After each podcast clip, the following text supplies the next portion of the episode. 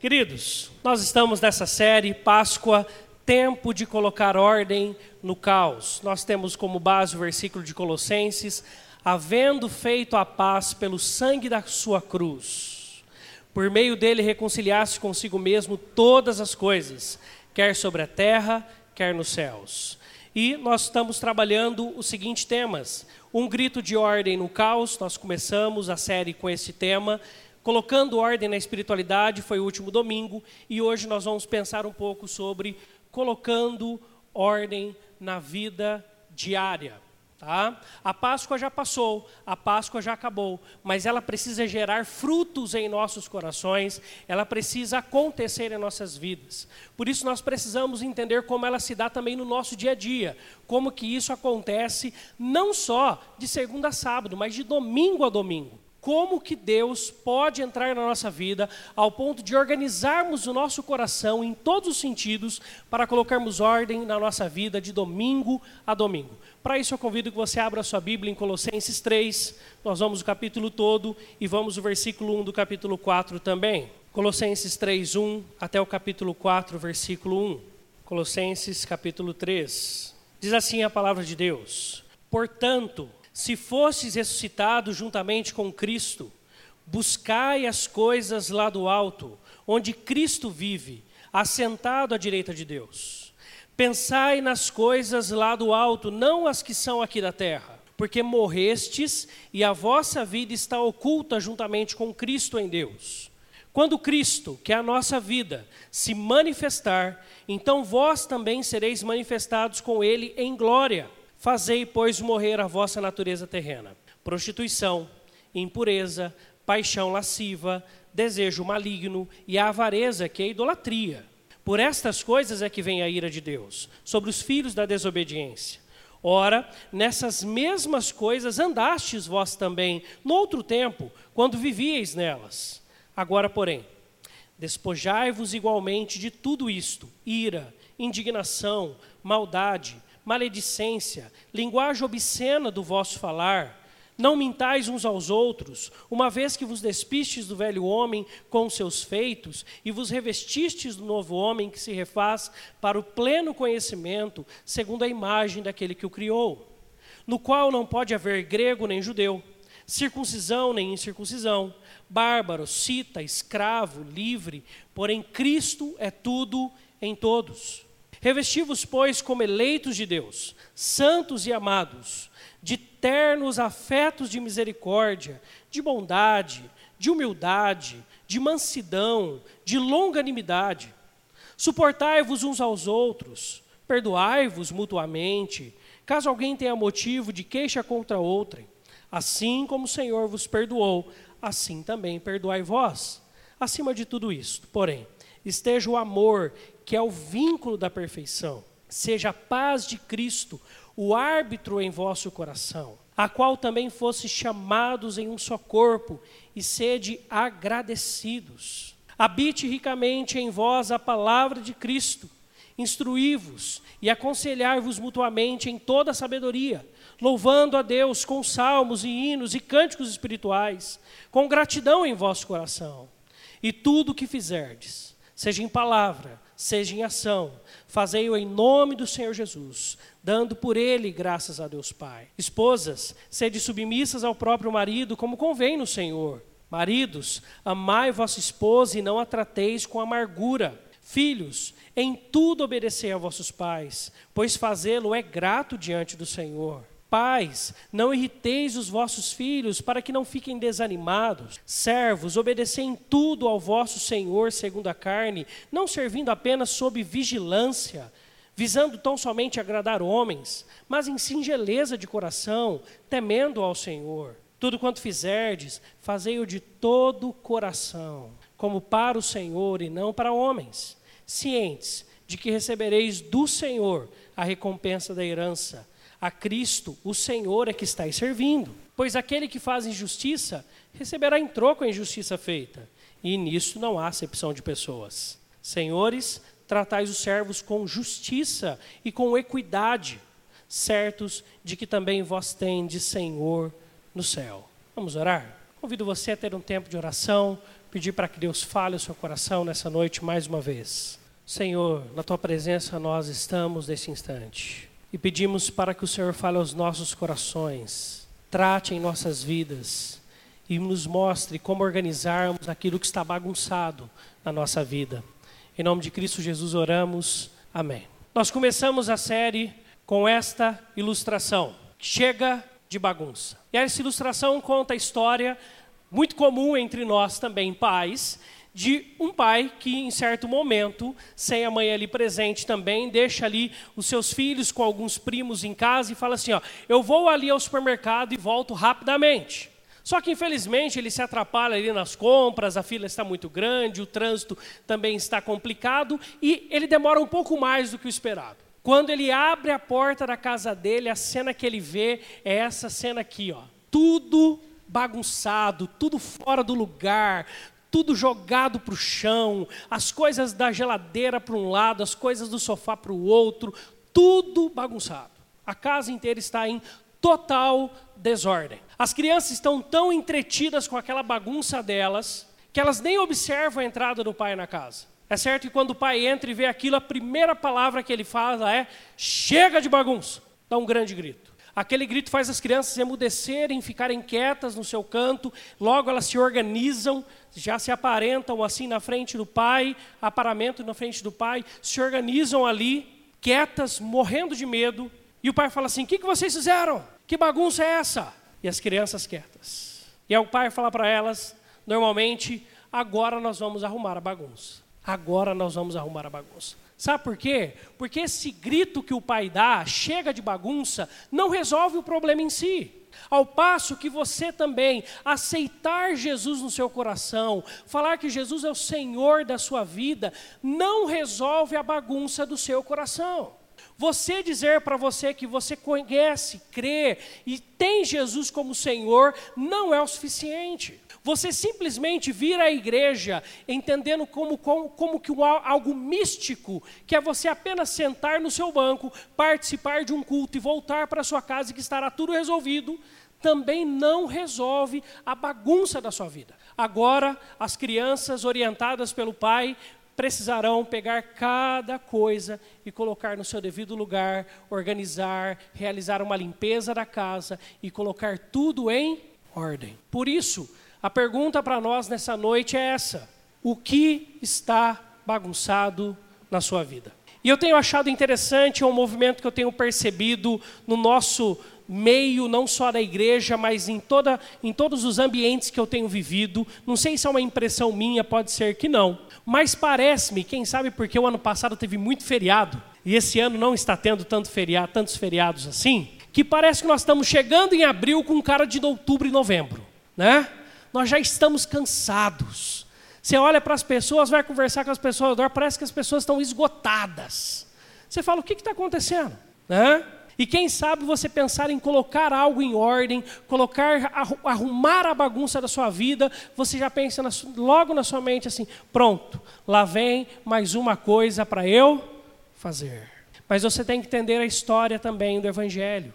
Quando Jesus sobe naquela cruz e ele dá um grito e morre por nós, ele vai dar um grito na nossa bagunça e quando nós paramos e olhamos para Jesus, nós estamos olhando agora para Ele, para voltar os nossos olhos para Ele. Agora então nós, ao lado de Jesus, poderemos colocar a casa em ordem. É muito mais é certo que quando nós organizamos as coisas, as coisas fluem muito melhor. Você já tentou trabalhar num lugar desorganizado? Já tentou fazer alguma coisa num lugar que não esteja no seu devido ajeite? Quem já assistiu aquele programa Compulsivos por compras, alguma coisa, não lembro o nome do programa agora, né? Que o pessoal coloca aquele, tem aquela casa com aquele monte de coisas. Lá nos Estados Unidos, pessoas que acabam acumuladores compulsivos. Obrigado, alguém Alguém soprou aqui para mim. Obrigado. Acumuladores, a gente esquece das coisas. Acumuladores compulsivos. Pessoas que vão adquirindo coisas. E quando os técnicos que vão auxiliar essa pessoa, chamados pela família, você, eles abrem a porta daquela casa, a cena é terrível. Coisas literalmente até o teto, não tem mais chão também. É horrível, por causa de traumas e de um tanto de coisas. Dá para viver numa casa daquela? É impossível. Assim também é a nossa vida com Deus. Se você só falar que crer em Jesus, mas não ouvi-lo para o que ele tem a mudar na sua vida, é a mesma coisa de querer falar que Jesus existe sem organizar nada. É a mesma coisa que ver numa casa dessa. É a mesma coisa. Se você quiser acreditar em Jesus, mas continuar a viver com seus próprios princípios e valores, você continuará a viver numa bagunça. Se você não colocar os princípios do reino de Deus como norteadores da sua vida, a sua vida continuará nesta bagunça. Por isso nós precisamos responder essa pergunta em nosso coração. O que, que está bagunçado na sua vida? O que, que precisa de ordem? O que, que precisa ser colocado no seu devido lugar? É muito bonito como Paulo faz isso com a igreja de Colossenses. Paulo, depois de tratar no capítulo 1 sobre a excelência de Cristo, depois de tratar no capítulo 2 sobre as terríveis ideias erradas que estavam entrando na igreja de Colossenses, Paulo, a partir do capítulo 3, agora começa a falar para nós sobre como colocarmos ordem na vida. E o capítulo 3, versículo 1 nos diz o seguinte: Portanto, se fostes ressuscitados juntamente com Cristo, buscai as coisas lá do alto, onde Cristo vive, assentado à direita de Deus. Na semana passada, nós conversamos um pouco sobre autonomia e vimos como nós temos uma ânsia muito grande de termos a nossa vida inteira nas nossas mãos, de cuidarmos da nossa própria vida como se ela fosse nossa. É certo que se fazermos isso e se fizermos isso a cada dia, nós vamos entrar num completo desespero. Mas quando nós pedimos para Deus falar ao nosso coração e ser o Senhor da nossa vida, as outras coisas são reorganizadas. E o versículo diz: buscar as coisas lá do alto. E normalmente, quando nós pensamos em buscar as coisas lá do alto, nós pensamos no céu. Né? Você pensa nas ruas de ouro lá do céu. Você pensa nas mansões celestiais. Você vai pensar em coisas que estão além da sua vida. E é exatamente contra isso que Paulo está falando. Porque dentro da igreja de Colossenses entraram algumas pessoas falando que a verdadeira espiritualidade seria uma busca de um conhecimento superior, seria você buscar algo transcendente, além da sua realidade, e por aí vai. E Paulo vai mostrar que sabe onde estão as coisas lá do alto? quando você coloca Deus no seu casamento. Aí você está buscando as coisas lá do alto. Quando você busca as coisas lá do alto, você coloca Deus na rotina dos seus estudos. Quando você busca as coisas lá do alto, você coloca Deus no seu dia a dia de trabalho. Quando você busca as coisas lá do alto, você vai perguntar para Deus o que Ele quer organizar com você hoje. Por isso, meu irmão, o texto que Paulo está tratando aqui em Colossenses vai nos convidar então a vivermos uma vida com Deus dia a dia, em todos os nossos relacionamentos. Como que nós devemos fazer isso? O texto começa falando sobre o princípio e a motivação que nós devemos ter. E o princípio de motivação que o texto nos dá é da graça para a prática. O versículo 4 nos disse: Quando Cristo, que é a nossa vida, se manifestar, então vós também sereis manifestados com Ele. É porque Cristo nos ganhou na cruz que nós podemos viver uma vida com Ele. Versículos 12, 13 e 15 diz: Revesti-vos, pois, como eleitos de Deus, santos e amados Assim como o Senhor vos perdoou, assim também perdoai vós. Seja a paz de Cristo o árbitro em vosso coração. Ainda, o versículo 17 até o 4:1 diz assim: Como convém no Senhor, pois fazê-lo é grato diante do Senhor, fazei-o de coração como para o Senhor. O princípio de motivação do meu e do seu coração para organizarmos a nossa vida não está na lei. Deus não quer que você pegue uma lista de leis e de regras e você tente colocar em prática, porque senão você vai se cansar cada vez mais. O princípio para você colocar a sua vida em ordem está na graça do Evangelho. Quando nós entendemos que nós somos resgatados do nosso pecado e que Deus quer é colocar ordem na nossa vida, a pergunta que nós vamos fazer é essa: Deus, o que nós vamos organizar hoje? O que nós vamos organizar hoje? que nós vamos colocar em ordem hoje? E por isso nós precisamos olhar para o texto para ver como que Paulo nos ensina alguns princípios norteadores para que nós possamos colocar em ordem a nossa vida diária. E o primeiro princípio que ele nos traz é, e que norteia todo o texto, de dentro para fora. De dentro para fora. Do versículo 5 até o versículo 11, Paulo vai tratar sobre o eu. Do 12 ao 16, ele vai falar sobre a igreja do 17 até o 4.1 sobre o mundo e toda a nossa vida fora da igreja. Lembre, Paulo está aqui escrevendo uma carta à igreja de Colossenses. Então ele está falando primeiro para a igreja. Sendo assim, Paulo não está colocando a família depois da igreja, como no texto está. Muito pelo contrário. O que Paulo está fazendo aqui é mostrando que uma vida com Deus não se limita às paredes de uma igreja. Agora, antes de você pensar no outro, Paulo convida a gente a pensar em nós. E essa é a grande questão de ordem. Normalmente, quando nós falamos sobre o problema da nossa vida, e se você pensar, convido você, pense aí, o que, que está desorganizado na sua vida? Quando você fez essa pergunta para você mesmo, o que, que você pensou? Você falou assim, o meu casamento. E normalmente, quando nós falamos do casamento, nós falamos que está desorganizado porque o outro não está do jeito que nós queríamos. Não, o problema são os meus filhos. Não, o problema é o meu chefe. Não, o problema são as minhas contas. O problema sempre está externo a nós. E o tratamento de Paulo no texto é que o problema está dentro de nós. E para começar a tratar sobre o eu, Paulo nos mostra que a organização acontece de dentro para, para fora. Tanto é que ele faz isso em todo o texto. Perceba comigo. De dentro para fora, primeiro eu. Paulo diz no versículo 5 a 7, para que nós possamos deixar morrer a nossa natureza terrena, prostituição, impureza, paixão lasciva, desejo maligno, avareza, que é a idolatria. Já no versículo de número 8, ele fala sobre ira, indignação, maldade, maledicência, linguagem obscena do falar. Se você observou as palavras aí, as primeiras palavras têm a ver com seu eu interior.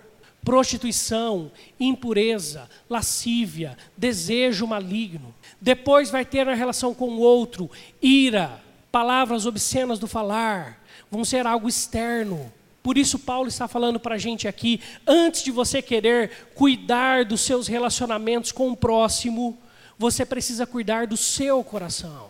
Certa feita, Jesus falando com seus discípulos, ele diz para eles que o que contamina o homem não é o que entra, mas sim o que sai dele.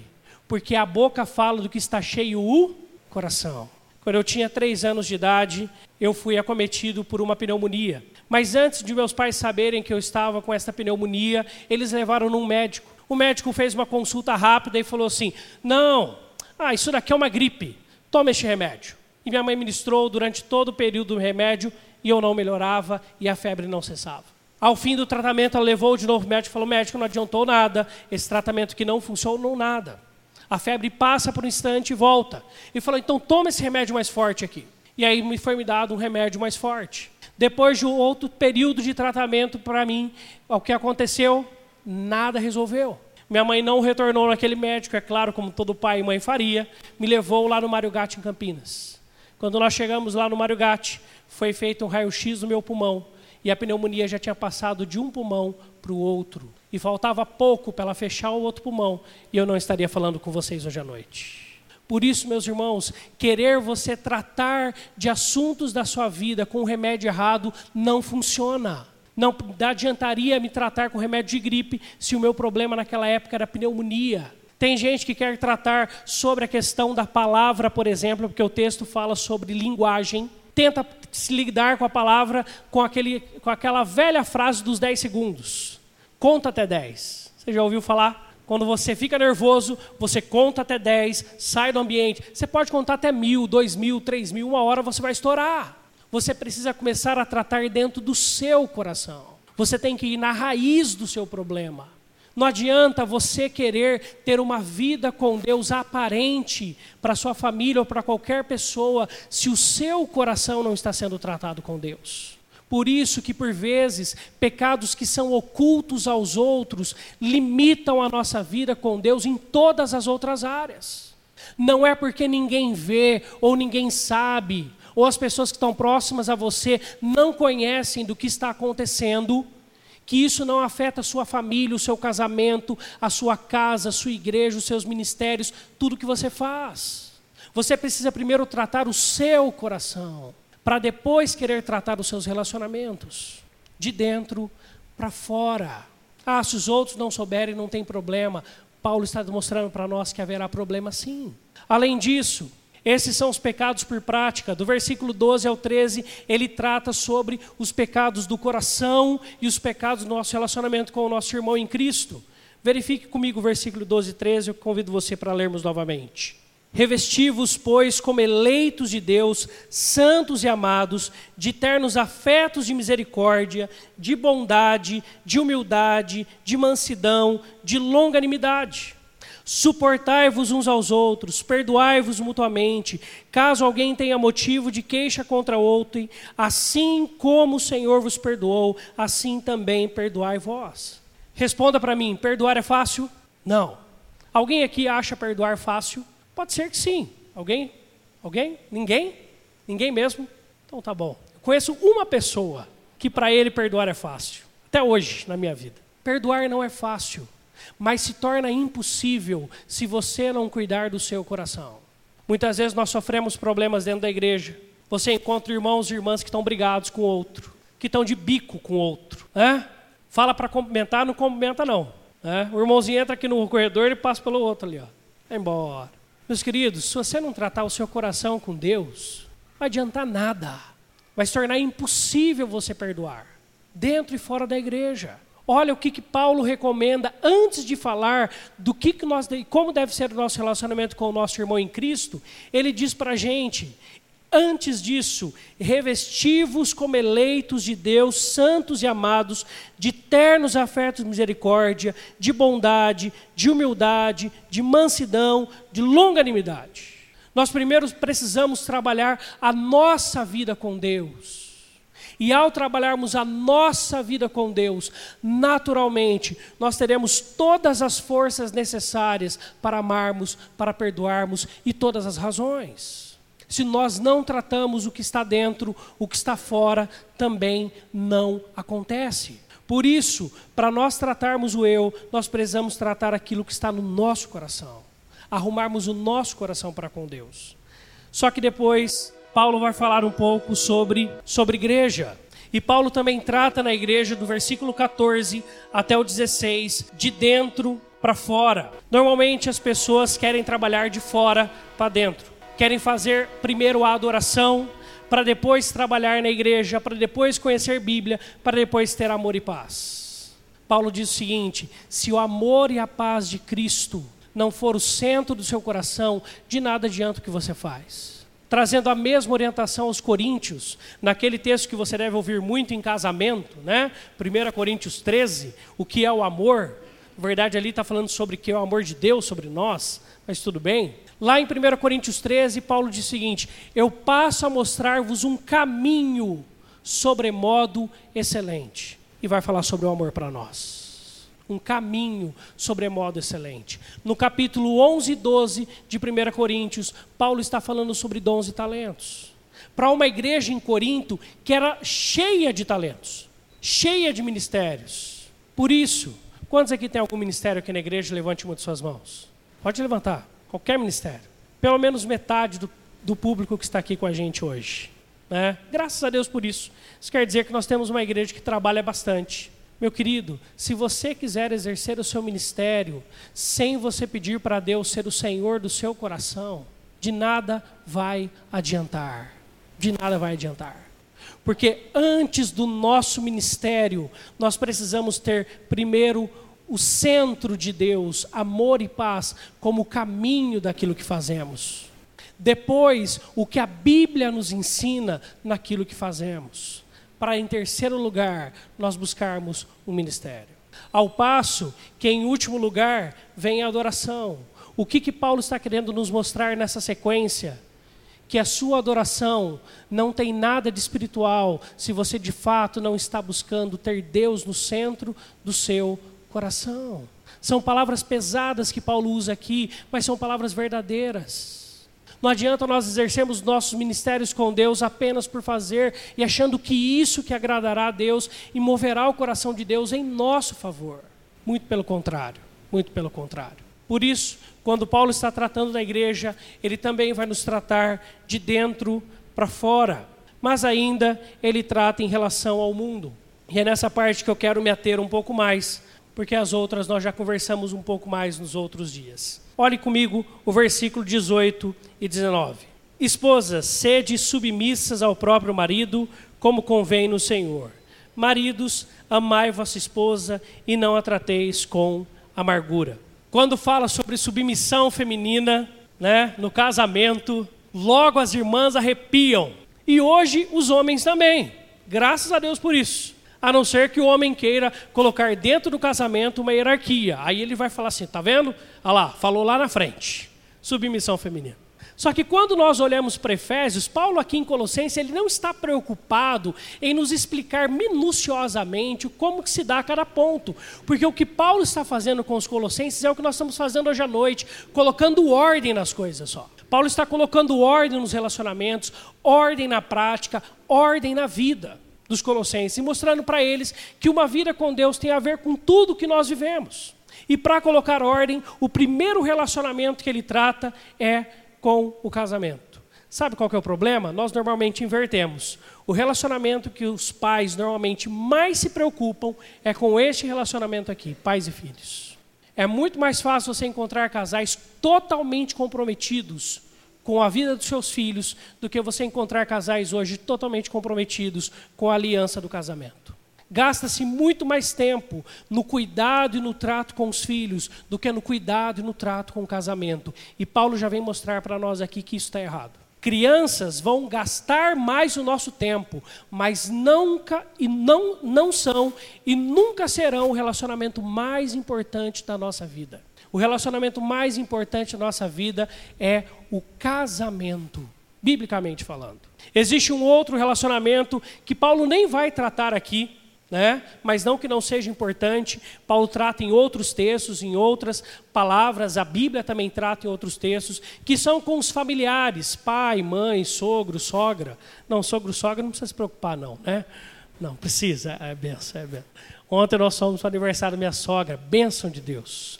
Eu tenho uma sogra que é uma segunda mãe também. Graças a Deus por isso. É um presente de Deus. Né? Mas casamento, meu irmão, minha irmã, qual foi a última vez que você parou a pensar sobre ele? Como que está o seu casamento? Você já parou a pensar? Não precisa levantar a mão, mas responda no seu coração. Esta semana foram sete dias. Você sentou pelo menos uma vez para conversar com seu marido e com a sua mulher. Uma vez. Pode ser que se eu pedisse agora para nós levantarmos a mão, pouquíssimos casais, se não talvez nenhum, levantaria a mão. Agora, se eu falar para você quantas vezes você se levantou para cuidar dos seus filhos, você vai falar todo dia, o dia inteiro. Por isso nós precisamos cuidar mais. E o que o já que Paulo não quer estender muito o tratamento na carta de Colossenses, como ele faz com Efésios, ele vai por cerne do problema em cada um dos relacionamentos. E ele vai mostrar, e nós podemos retirar essa palavra respeito lá de Efésios, porque mostra que a submissão, na verdade, tem a ver com o respeito daquilo que move o coração do marido e da mulher. Amor e respeito. Eu já contei essa história no passado, mas quero contar essa ilustração novamente sobre o buquê de flor. Quantas mulheres aqui gostam de ganhar buquê de flor? Levante uma de suas mãos. Quantos gostam de ganhar chocolate? Levante uma das mãos. Beleza, deixa o chocolate então. Né? Normalmente é mais chocolate que flor, então não muda a história, não tem problema não. Tá? Imagina só, você sabe que não é seu aniversário, você sabe que não é aniversário de casamento, você sabe que não é nada. Seu marido demora uns 15, 20 minutos a mais para chegar em casa.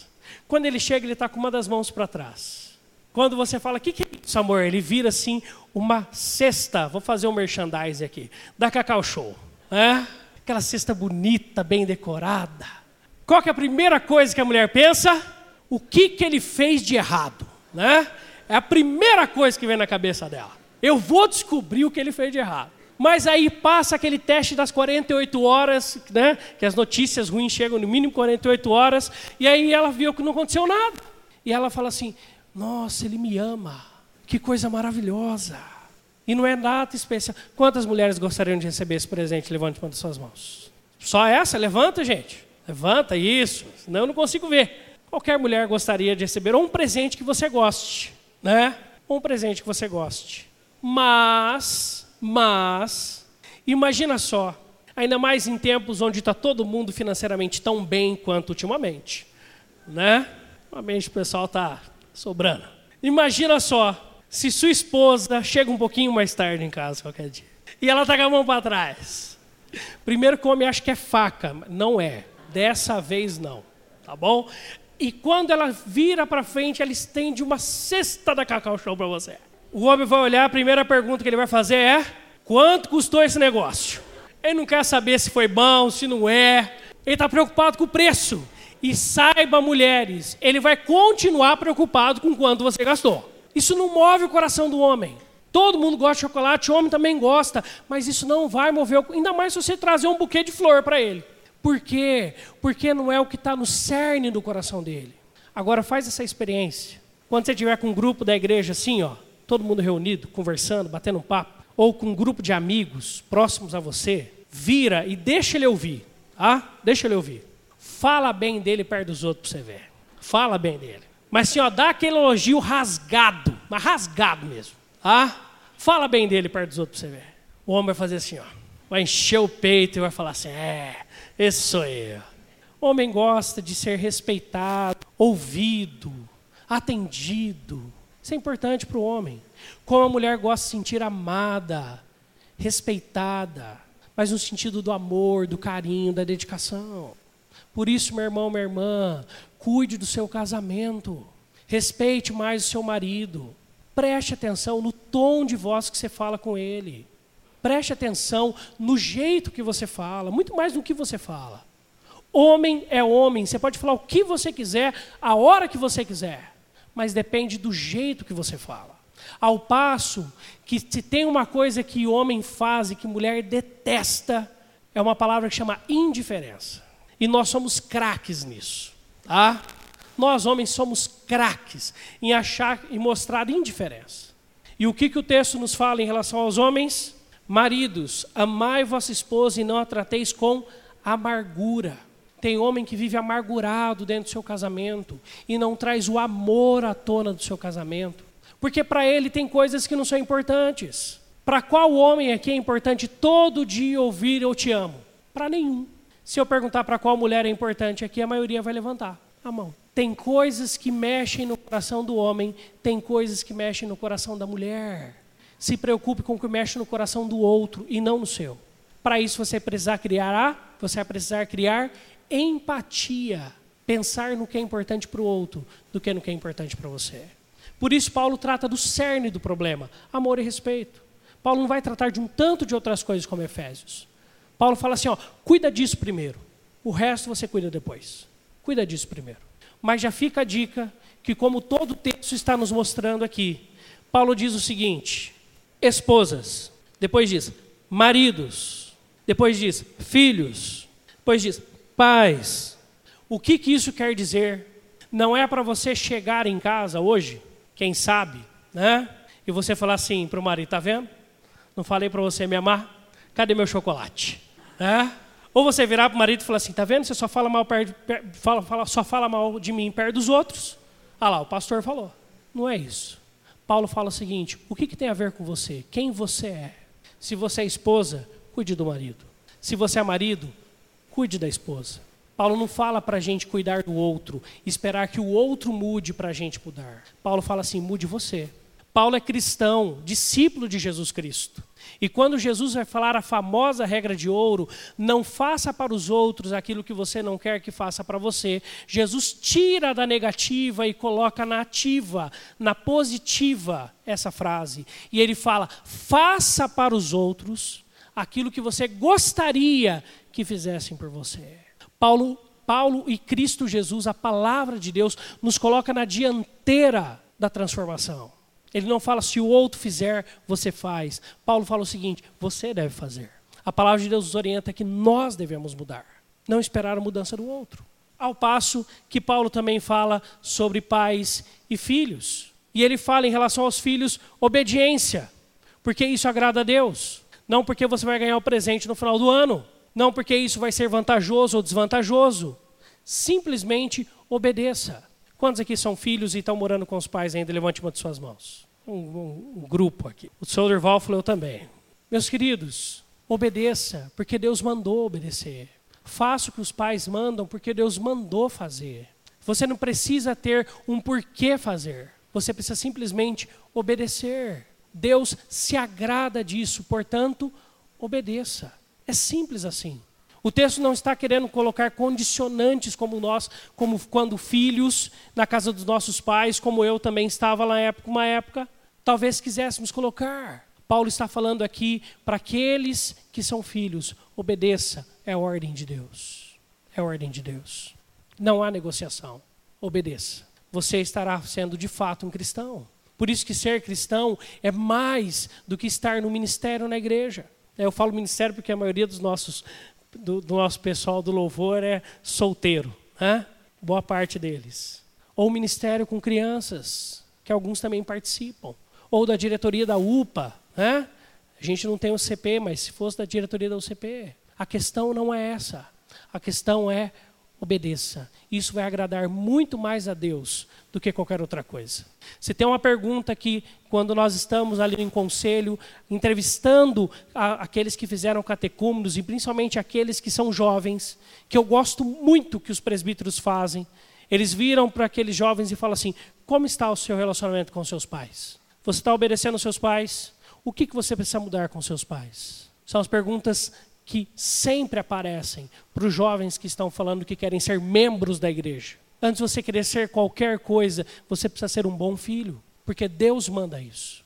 É ordem de Deus para você. Mas também o texto fala para não irritar os filhos. E o texto aqui, irritar, significa equilíbrio. Naquela época, uma época muito mais opressora em termos de educação do que hoje, era uma época onde se usava um exagero da força para criar filhos. Exagero da força para criar filhos. Ao passo que hoje em dia nós vemos um outro extremo muito complicado e tão complicado tanto, que é um exagero da valorização da autoestima do filho. Você quer estragar o seu filho, não corrija ele. Você quer estragar o seu filho, corrija ele de forma ignorante, áspera e exagerada tanto, uma, tanto um lado quanto o outro lado estraga a vida da criança, traz traumas, faz eles se desanimarem. E a palavra de ânimo aqui está no equilíbrio. Para os pais que exageram por, pela opressão ou pela pressão, lembre de como Deus trata com você da paciência que Deus tem com você, do amor e da graça que Deus tem com você, porque o nosso exemplo de pai é o nosso pai que está nos céus aos pais que cuidam demais, que tudo pode fazer, que nada está errado, né? O filho é bom em tudo. Outro dia, estando numa reunião de pais, eu observei uma situação que eu fiquei preocupado. Estávamos ali numa reunião e uma mãe virou e falou assim: Ó, oh, eu queria falar para os outros pais aqui, né? Na idade da, da minha filha, aí, dois, três anos, né? Eu queria falar para os outros pais aqui que é assim, bater, morder, puxar o cabelo, isso é coisa de criança. Ah, coisa de criança. E é verdade. Nessa idade, Ana Paula, que trabalha na escola, sabe disso. É verdade, é verdade. Né? Mas eu fiquei pensando, por que, que ela está falando aquilo? Eu falei, é possível que o filho dela já tenha recebido reclamações. Por isso, por isso que ela está querendo já alertar que pode acontecer isso. Até aí eu falei, é, acontece. Um pouco mais à frente, ela levantou a mão de novo e falou assim: Ó, oh, professora, deixa eu te fazer uma pergunta. Ah, você limpa o narizinho das crianças com lenço umedecido? Porque senão machuca o narizinho do meu filho. Aí eu linkei uma coisa na outra. É um filho que pode tudo. Porque é o filho que bate em todo mundo, mas o narizinho tem que ser limpado com lenço umedecido. Aí até com uma amiga do lado ali, né, falou assim, ó, oh, fala para outra ali que a escola é estadual. Falei, não vou entrar nessa discussão. Municipal, quer dizer. Eu não vou entrar nessa discussão. Mas existem hoje em dia uma recorrência de pais assim. Onde tudo que o filho faz de errado é normal, faz parte da idade, tadinho dele. Agora, tudo que fazem contra o filho, ou que acontece contra o filho, meu Deus, o mundo acabou. E aí, sabe quem está reclamando disso hoje em dia? O meio profissional. Porque estão chegando profissionais nas empresas hoje totalmente despreparados para receberem não, totalmente despreparados para receberem correções dos chefes. E aí quando o chefe corrige, sabe o que eles falam?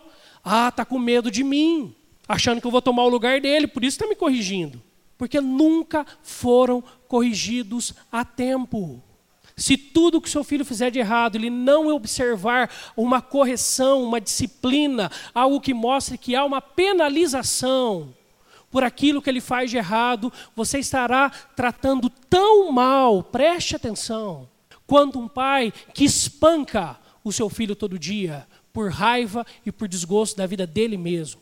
O mal e o problema que você cria para os seus filhos é o mesmo. Por isso que a palavra de Deus nos convida a termos equilíbrio amarmos, cuidarmos, estarmos próximos, conversarmos com nossos filhos, sermos pais atenciosos, de fato honrarmos a vida deles, de fato sabermos tudo o que aconteceu no dia, de fato sermos, de fato sermos a, a vanguarda do ensino da vida deles. Ensinarmos tudo antes do tempo, até ser necessário, para que tudo eles aprendam de nós e não do mundo. Sim, isso é verdade. Mas devemos ser os mesmos pais que corrigem, que disciplinam e que mostram que sim, quando eles fazem coisas erradas, eles terão penalização e ponto final. Porque nós estaremos preparando homens e mulheres de Deus para a vida, com base na palavra de Deus. Lá em Provérbios fala que aquele que tira a vara do filho traz desgosto para o próprio filho. O filho que não é corrigido traz desgosto também para a mãe e para o pai, em outro provérbio diz nós precisamos corrigir, mostrar que há limites e que quando esses limites são ultrapassados, a correção precisa acontecer. Mas ainda, Paulo vai falar para a gente sobre o trabalho, a nossa vida profissional. E quando Paulo fala sobre a nossa vida profissional, talvez esteja aqui um dos pontos que nós temos mais dificuldade de aliar a nossa fé à prática profissional. Por quê? Porque normalmente, quando fala-se de prática profissional, a gente entende apenas o local onde nós ganhamos o sustento e o dinheiro para mantermos o restante da nossa vida em dia. Mas quando nós olhamos para a Bíblia, nós ouvemos a palavra falar para a gente a seguinte palavra, versículo 22. Servos, obedecei em tudo a vosso Senhor, segundo a carne, não servindo apenas sob vigilância, visando tão somente agradar homens, mas em singeleza de coração, temendo ao Senhor. E lá no versículo 1 do capítulo 4, Senhores, tratais os servos com justiça e com equidade, certos de que também vós tendes Senhor no céu.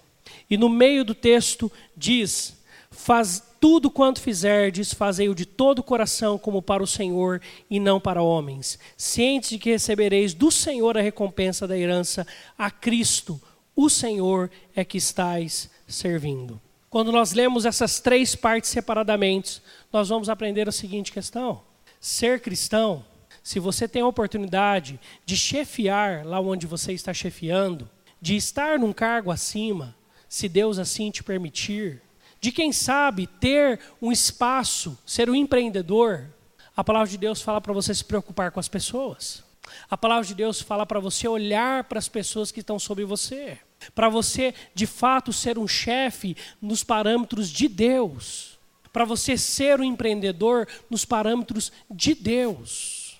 E para você olhar mais para as pessoas do que para as coisas. E aí você fala assim, mas na empresa isso é impossível ela é impossível até que você possa fazer diferença.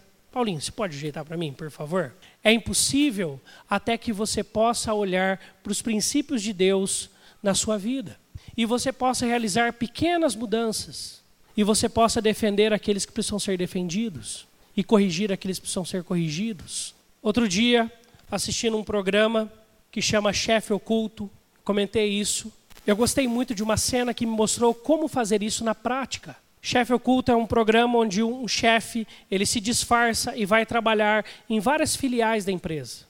Numa dessas empresas, o chefe vai até o encarregado que estava três anos naquela empresa e já estava como encarregado. E no momento ele viu o cuidado daquele homem em fazer tudo o que fazia, em coordenar tudo o que coordenava. Naquele instante ele vira para aquele homem e fala assim: por que, que você faz tão bem feito? A palavra dele é: porque eu falo para todo mundo aqui, nós temos que fazer para Deus. Porque quando nós fazemos para Deus, nós fazemos sempre o melhor. Nós muitas vezes achamos difícil sermos um chefe ou empregado no, na visão de Deus, porque nós estamos olhando apenas pra, para o lado terreno da coisa.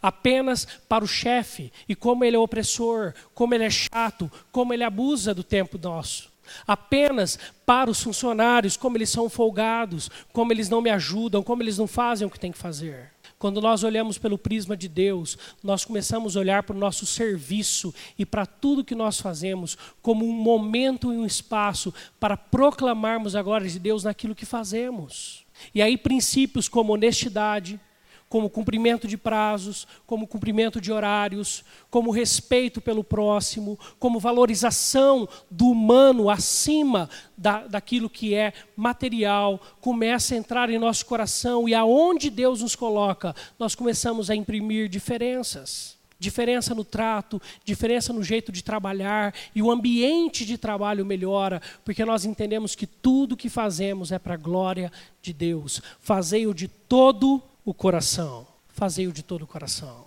Levante amanhã quando você for trabalhar e fala assim: Deus, como que eu posso trabalhar para a tua glória? Né? Roberto, quem sabe, virar e falar assim: Deus, como que eu posso dirigir meu, o meu ônibus ali para a tua glória? Luiz Fernando chega lá na empresa e fala: como que eu posso auxiliar e coordenar essa, essa situação aqui para a glória de Deus? O Leco, né? um ambiente tão hostil também, Poder falar, como que eu posso trabalhar para a glória de Deus? Nós precisamos perguntar isso. Como que Deus se relaciona com a nossa prática profissional?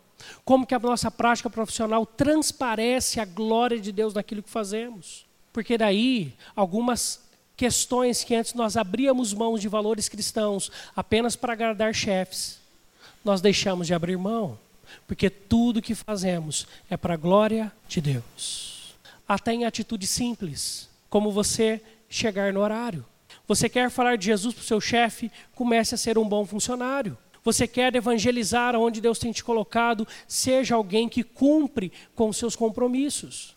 Seja alguém que faça tudo de todo o coração. Fazei-o de todo o coração para a glória de Deus. Por isso, meus irmãos, o processo também está de dentro para fora. E eu quero concluir hoje à noite. Para colocar ordem na vida diária é necessário foco. Em relação à igreja, cuide mais do que você é com Deus. Preste atenção. Cuide mais do que você é com Deus do que o que você faz para Ele. Não adianta termos um ministério ou fazermos algo para Deus se nós não estamos cuidando da nossa santidade. Cuide mais do que você é com Deus do que o que você faz para Ele. Em relação ao eu, Deus nunca trata conosco a partir da mudança do outro. Deus está tratando e Ele trata com você.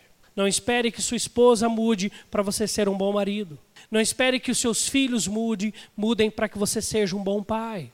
E assim sucessivamente e vice-versa. Em relação a tudo que nós vivemos no mundo, tenha empatia e foque no que é mais importante para os outros. Foque no que é mais importante para os outros. O resumo de tudo isso é que, que apesar de, do texto tratar de nós, de dentro de nós, para fora de nós, existe algo que é destronado neste texto, o nosso eu.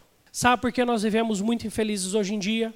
Sabe por que a vida está um caos hoje em dia? Porque as pessoas têm buscado apenas a sua própria felicidade. Casam para serem felizes têm filhos para serem felizes. E aí, quando casam e descobrem um pouco mais sobre casamento, vem que casamento não traz felicidade. A não ser que nós busquemos a felicidade do outro e o outro naturalmente buscará a nossa. Filhos não trazem felicidade, filhos trazem trabalho e muito trabalho. Mas por que, que nós queremos mais, às vezes, como eu, por exemplo, que vou ter outro filho, se Deus quiser, em dezembro? Nós queremos mais, porque nós aprendemos que, do mesmo jeito que Deus é um pai amoroso com a gente, nós podemos ser um pai amoroso, mas ao mesmo tempo um pai disciplinador para com os nossos filhos, porque nós o amaremos. E o amor também recebe, re, requer disciplina. E dá muito trabalho ser pai e mãe. Quando nós entendemos que nós trabalhamos para a glória de Deus, vai dar um pouco mais de trabalho. Sabe por quê? Não é só você ir trabalhar e voltar. Você vai ter que passar a pensar como você pode trabalhar para a glória de Deus. Sem dizer que quando o chefe dá aquela saidinha, como o texto fala, não só sob vigilância, você continua fazendo a sua parte. Né? Até porque, quando o gato sai, os ratos crentes não fazem a festa. Os crentes não fazem a festa. Dá mais trabalho, mas a gente faz para a glória de Deus. E Deus é quem recompensa. E Deus recompensa. Mas também a motivação nós precisamos entender. Não é uma lei. Não saia daqui com o peso de mais coisas para fazer, porque eu acabei de falar que dá trabalho. Entenda a motivação que você tem que ter no seu coração. Jesus ele veio, desceu dos céus, viveu uma vida toda sem pecado, morreu na cruz para poder te dar vida. Assim, como você coloca toda aquela coisa em ordem, convidando Deus e fazendo a mesma pergunta para Ele, hoje, amanhã e depois: Deus, o que, que nós vamos organizar hoje? Quanto mais nós organizamos, mais fluida a vida fica, mais fácil fica para viver. Mas enquanto nós quisermos continuar a cuidar da nossa própria vida, sermos os nossos senhores, a vida continuará pesada, desgastante e sem graça. Mas quando a nossa motivação está na graça e no amor de Deus, nós avançamos para a vontade dele. Eu queria orar com você nesse instante. Vamos fechar os olhos. Antes de orar, eu queria que você colocasse sua vida diante de Deus e você pudesse fazer essa pergunta para Ele: Deus, o que, está desorganizado? O que, que precisa ser arrumado na tua presença? Tira de mim toda autonomia, toda vontade minha. Ajuda-me, Senhor Deus, a focar naquilo que é importante. Ajuda-me a organizar aquilo que precisa ser organizado a partir do teu evangelho. Deus, enquanto vivemos pelos nossos padrões, por aquilo que queremos da nossa vida, para buscarmos a nossa própria felicidade e continuamos a ouvir tudo que o mundo tem dito, nós bagunçamos ainda mais a nossa vida porque nós desorganizamos ela toda diante do Senhor. Por isso, Deus, nesse instante, nessa noite, nós rogamos que o Senhor possa nos ensinar aquilo que está bagunçado no nosso coração aquilo que está bagunçado nos nossos relacionamentos, aquilo que está bagunçado em todos os ambientes onde vivemos. Para que o Senhor nos ensine pouco a pouco, passo a passo, momento a momento, situação a situação, a como colocarmos tudo em ordem para a glória do Senhor.